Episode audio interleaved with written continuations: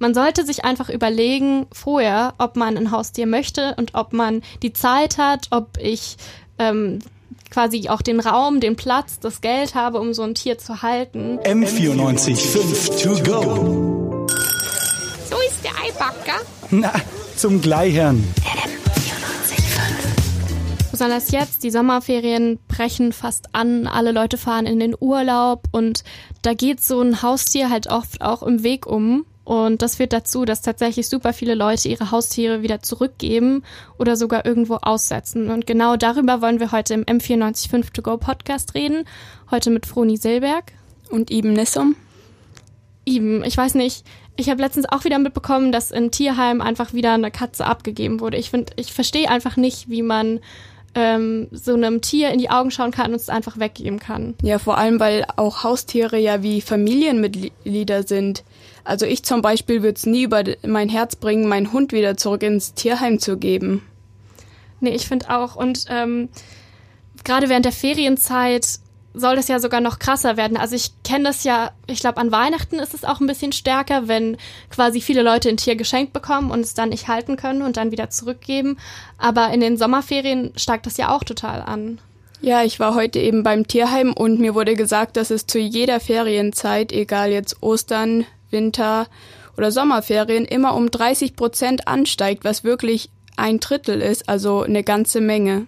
Das sind echt wahnsinnig viele Tiere. Ich frage mich dann auch immer, wo diese ganzen Tiere herkommen. Also ähm, sind es dann alles Katzen oder Hunde oder sind es dann Tiere, die super schwer zu halten sind und deswegen abgegeben werden? Also soweit ich weiß, sind es die meisten Kleintiere, das heißt äh, Schildkröten oder eben Reptilien. Und eben wenn die ausgesetzt werden sollten, was mit Schildkröten echt oft gemacht wird, dann können die sich ja auch lange jetzt bei uns nicht ernähren, weil das einfach keine, jetzt sagen wir mal, bayerischen Tiere sind. Und das echt wirklich gefährlich dann eben für sie selbst ist. Und ja, ich glaube, im Grunde genommen tötet man das Tier halt dann fast, wenn man es aussetzt. Und das finde ich einfach schon ziemlich brutal. Das ist so nach dem Motto, ich stelle es da einfach irgendwo hin und dann ist es aus dem Augen, aus dem Sinn und irgendjemand wird sich schon um mein Problem kümmern. Und das Problem ist, es braucht ja auch erstmal die Leute, die sich dann um diese Tiere kümmern können. Und da ist es halt richtig gut, dass es überhaupt sowas wie ähm, Tierheime gibt, wo ja auch super viele Leute ähm, auch ehrenamtlich mithelfen. Ja, eben das ehrenamtliche Helfen ist für die wahnsinnig wichtig, weil die eben auch also an sich spenden unehrenamtlich helfen, weil die einfach nicht genug Personal haben. Also der Pflegenotstand ist nicht nur bei uns jetzt in den Krankenhäusern, sondern genauso in den eben Tierheimen. Und da muss man echt wirklich halt, also die sind darauf angewiesen. Und wenn man Zeit hat und Lust hat, dann freuen die sich wirklich sehr, weil ich war heute da und ich habe ihr dann auch erzählt, was ich so mache, dass ich eben auch öfters bei den Tieren jetzt schon war und eben auch den Futter gebe und wenn man Lust hat, jetzt mal eher nicht so viel, sagen wir mal, zu arbeiten, da kann man auch mal einfach Katzen streicheln gehen. Also sogar Katzen streicheln hilft schon. Ja, da, ich glaube, dafür wäre ich zu haben auf jeden Fall. Das ist auch sowas, finde ich, so ein Ehrenamt, wo man gar nicht so drüber nachdenkt, dass man das eigentlich auch machen könnte. Also es wäre jetzt nicht das Erste, was mir einfallen würde, aber es ist natürlich eine super Gelegenheit und wahrscheinlich kann man auch, wenn sie, die haben ja auch Hunde, total viele, die immer abgegeben ja, werden. Ja, eben, da müssen über 100 Hunde pro Tag wollen ausgeführt mhm. werden, also. Und ich schätze mal nicht, dass sie über 100 ähm, Pfleger haben, die, nee. die jeden Tag ausführen können. Nee, eben nicht und. Aber wie sieht es aus? Kann ich dann da einfach vorbeigehen und ähm, sagen, hey, ich bin jetzt hier und ich würde gerne mit Hunden ausgehen, oder? Eigentlich ist es ganz einfach, da geht man einfach auf die Website und da gibt's dann eben ein Antragsformular, was man eben ausdrucken kann oder ich glaube sogar direkt online ausfüllen kann, wo man einfach paar persönliche Daten einträgt und das denen eben dann zuschickt. Und dann bist du eigentlich schon in ihrem Datensystem drin. Und wie ich das immer mache, ich schreibe denen einfach immer eine E-Mail, wenn ich Zeit habe und dann schreiben die mir eigentlich immer sofort zurück, äh, bis 16 Uhr ungefähr und dann eben geben die mir die Termine durch und dann gehe ich einfach dahin und eben helfe damit. Cool, fand ich auf jeden Fall cool. Ähm, ich glaube, dass man es auch gut zusammen machen kann oder so. Wenn ich jetzt sage, ich will einen Nachmittag mit einer Freundin verbringen, kann ich auch mit ihr zusammen ins Tierheim gehen und einfach mit den Hunden Gassi gehen oder sowas. Ja, das ist eben auch, was ich immer sehe, dass halt viele auch mal mit ihren Großeltern zum Beispiel dann einfach so einen kleinen Spaziergang mit dem Hund halt machen und es freut mich dann halt auch immer, dass man halt sozusagen einfach die Zeit mit seinen Großeltern dann nochmal ein bisschen sinnvoller, also Ja, total. irgendwie spaßig gestaltet. Auf jeden Fall. Das verbindet ja auch irgendwo. Vielleicht könnte man sogar auf ein Date gehen in, in einem Tierheim. oh ja. Also theoretisch ist es ganz einfach, man kann sich jederzeit dort anmelden.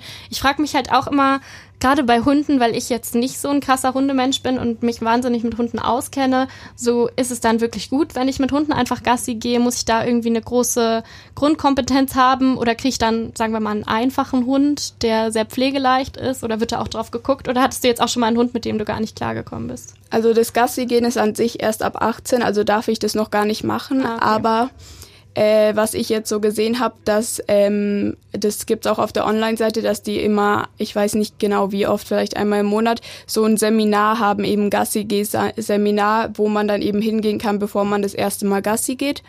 Und dann eben wird man dort informiert und dann gibt es eben Problemhunde oder Sorgenkinder nennen die die, glaube ich, aber die halt einfach eine härtere Vergangenheit haben, die dann ein bisschen schwieriger sind und natürlich eben die einfachen, die zutraulicher sind.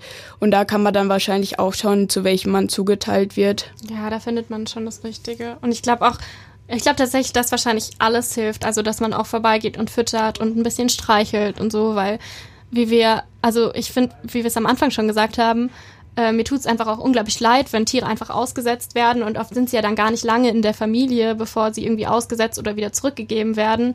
Und ähm, die sind halt einfach nie in so einer liebevollen Familie gewesen oder es muss ja keine Familie, sondern eine liebevolle Einzelperson ähm, gehabt, die sie einfach streichelt und ähm, lieb hat.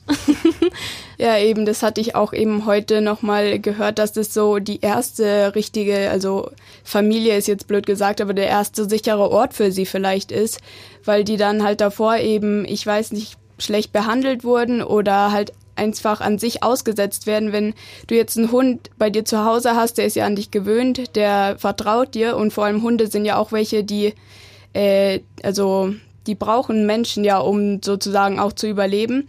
Und dann, wenn der einfach im Wald ausgesetzt wird oder an der Autobahn oder was weiß ich, auf dem Weg in, nach Italien, wo die auch immer hinfahren, dann sind die halt auch erstmal wirklich, also aus dem, aus den Latschen geworfen, jetzt blöd Ja, gesagt. Klar, sowas wirft den einfach total aus der Bahn.